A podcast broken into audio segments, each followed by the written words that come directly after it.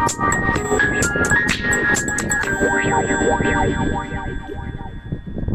い、えー武藤龍之介の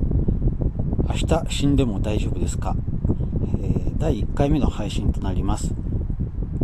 えー前回は第0回と称して、えーこの番組がどういう番組かというのを、えーお話しさせていただきましたので、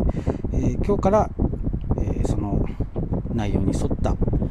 お話をですね、していこうと思います。で、まあ今日何話そうかなと思ったんですけれども、えー今回のテーマはこちらになります。核のある世界平和。核、まあ、核兵器のことを指します。えー8月の6日広島、8月の9日長崎と、えー原爆が投下されたということで、えー今年もその核平和記念式典などを執り行われたわけなんですけれども、その核兵器の有無ですね、を改めて問いたいなというところで、で、まあ、その今回のテーマはその核のある世界平和と言ったんですけれども、その核のある世界平和と核のない世界平和、これ皆さんどっちがいいと思います？単純な話なんですけど、核がある世界平和と核のない世界平和、何を言ってるんだと思うんだと思うんですけど、結局、まあ、どっちかといったらない方がいいわけですよね。核のない世界平和。で、じゃあ核があるけれども世界平和を目指す。これってどういうことなのかっていうことなんですよ。えーまあ、日本はね、あの核は持たず、作らず、持ち込ませずという非核三原則というのがありまして、まあ、当然核兵器になるものはないわけなんですけれども、えー世界にはその核を保有している国というのがあります。で、日本はその核禁止条約ですね。こちらの方になぜサインをしないのか、みたいな話もありまして、実際のところ、その核を認めないっていうことになると、いわゆる他の国の持ってる核の傘に入ることができないということを言いたいんだと思うんですね。その核が必要だみたいに言う人は。で、まあもちろんあの核っていうのは、まあもちろん脅威ですから、核を持ってないと、その、なんていうんですか、抑止力として核を持ってない、持ってないと、対抗できないというか、そういう考え方のもと、核を保有する国っていうのもあるわけですよね。で、一体全体、なんで、その、核を持つっていう国がそんなに増えてしまったのかっていうことなんですけれども、まあ、結局のところ、まあ、その核を核兵器として使ったのは、まあ、アメリカですよね。まあ、アメリカが日本に対して、まあ、原爆投下という形で使用した。で、これ後にも先にも兵器として使用したのは、このアメリカのこの原爆投下のみなんですけれども、その最初にその核を使ったアメリカが、そのまま核を持ち続けてる。だから、他の国も持ってる。っていうことだと思うんですけれども、違いますかね。まあ、なんていうんですか。まあ、結局、要はその世界各国、たくさんある中で、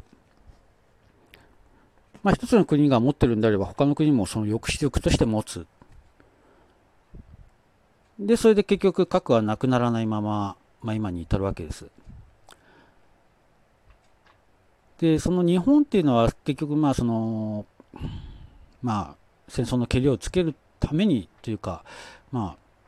まあ正直その核を落とされる時点では、もうほぼほぼ敗戦が決まってた。にもかかわらず、まあなん、なんですか、もうとどめみたいな形で2発の原爆を落とされて、でも敗戦したわけなんですけれども、まあ日本っていうのは、そのまあ原爆を落とされても仕方がないようなことをやってきた部分もあるわけで、で、まあ仕方ないと言っても、やっぱりそうそうですね、無作為に人が殺されていいわけでもないわけで、でも戦争っていうのは、その人と人とが争うことによって起きることであって、じゃあなんで人は争うんだろうっていう話になってくるんですけども、まあそれについてはまた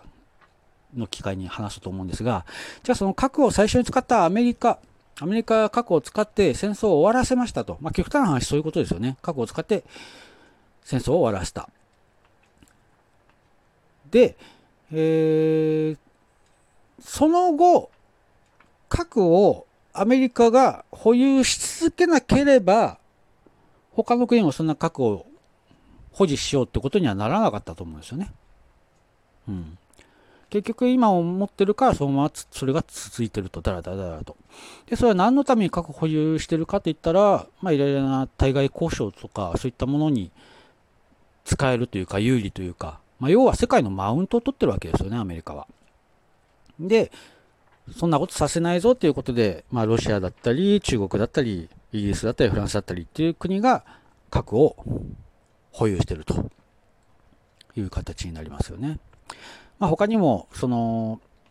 核を保有するぞと言ってない国でも、えー、持ってる国、まあ、北朝鮮ですとか、あとパキスタンでしたっけあと、イスラエルも持ってるんだか持ってないんだかわかんないけど、まあ多分持ってるんじゃないかみたいな、そういう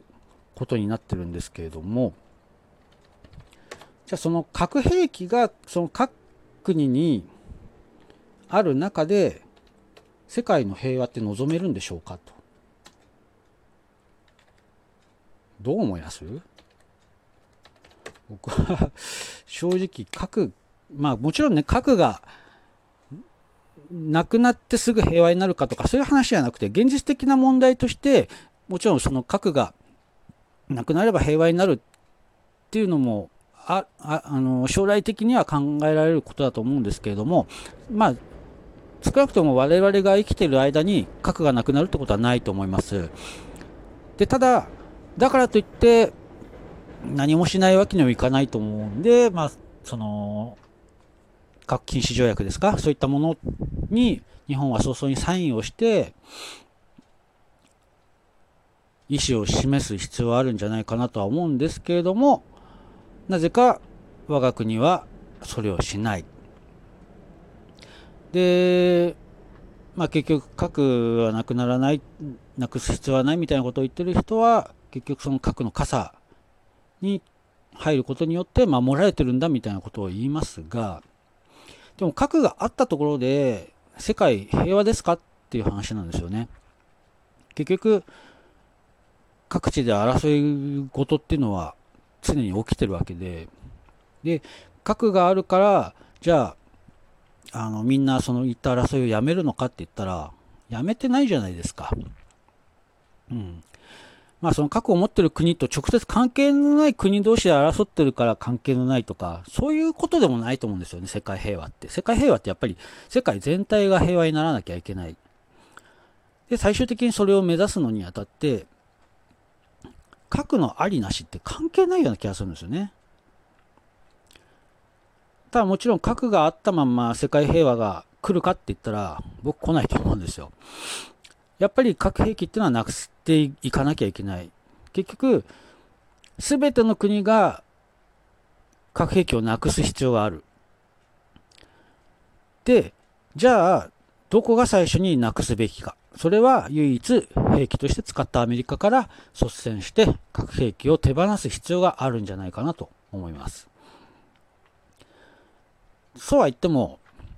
まあアメリカは そう、はい、わかりましたなんて言って、えー、核兵器の保持をやめるなんてことは、まあ、早々にはないと思うわけなんですけれども、やっぱりだからといって黙ってるわけにはいかないというか、まあ、その第一歩になるのが、その核のない世界平和を目指す第一歩になるのは、やっぱりその被爆国である日本の核禁止条約へのサイン、署名ですね。っていうのは、やっぱり必要不可欠なのではないかなと思います。まあ僕の話っていうのはまああくまで僕がこう思ってるっていうだけなんで何を言ってんだってお聞きになってる人もまあいるかもしれないんですけれども、まあ、僕たちは生きてる上でその核のない世界平和なんていうのは、まあ、到底成し遂げられることではないと思います。ただ、その先の未来ですよね。もう本当に何百年何千年先の未来。私たちの子孫が平和に暮らせる世の中にするためには、核兵器、まあ、正直恐ろしいものですよね。あること自体が。結局原子力発電所とかも事故に遭えば大変なことになるっていうのは、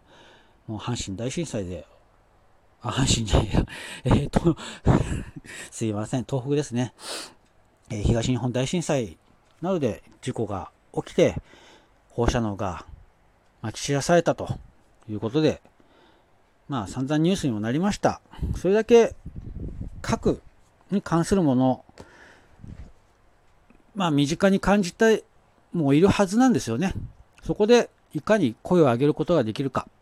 っていうのが大切なんだと思います。えー、ちょっと今回、あの、うまく話がまとまらない形の収録になってしまいましたけれども、とにかく核のある世界平和と核のない世界平和、どっちがいいですかって言ったら、僕は核のない世界平和を望むという、そういう話でございました。えー、まあ、これについてはまた今後もいろいろ話す機会あると思いますが、えー、まあ、今日のところはこの辺で、えー、終わりたいと思います。ありがとうございました。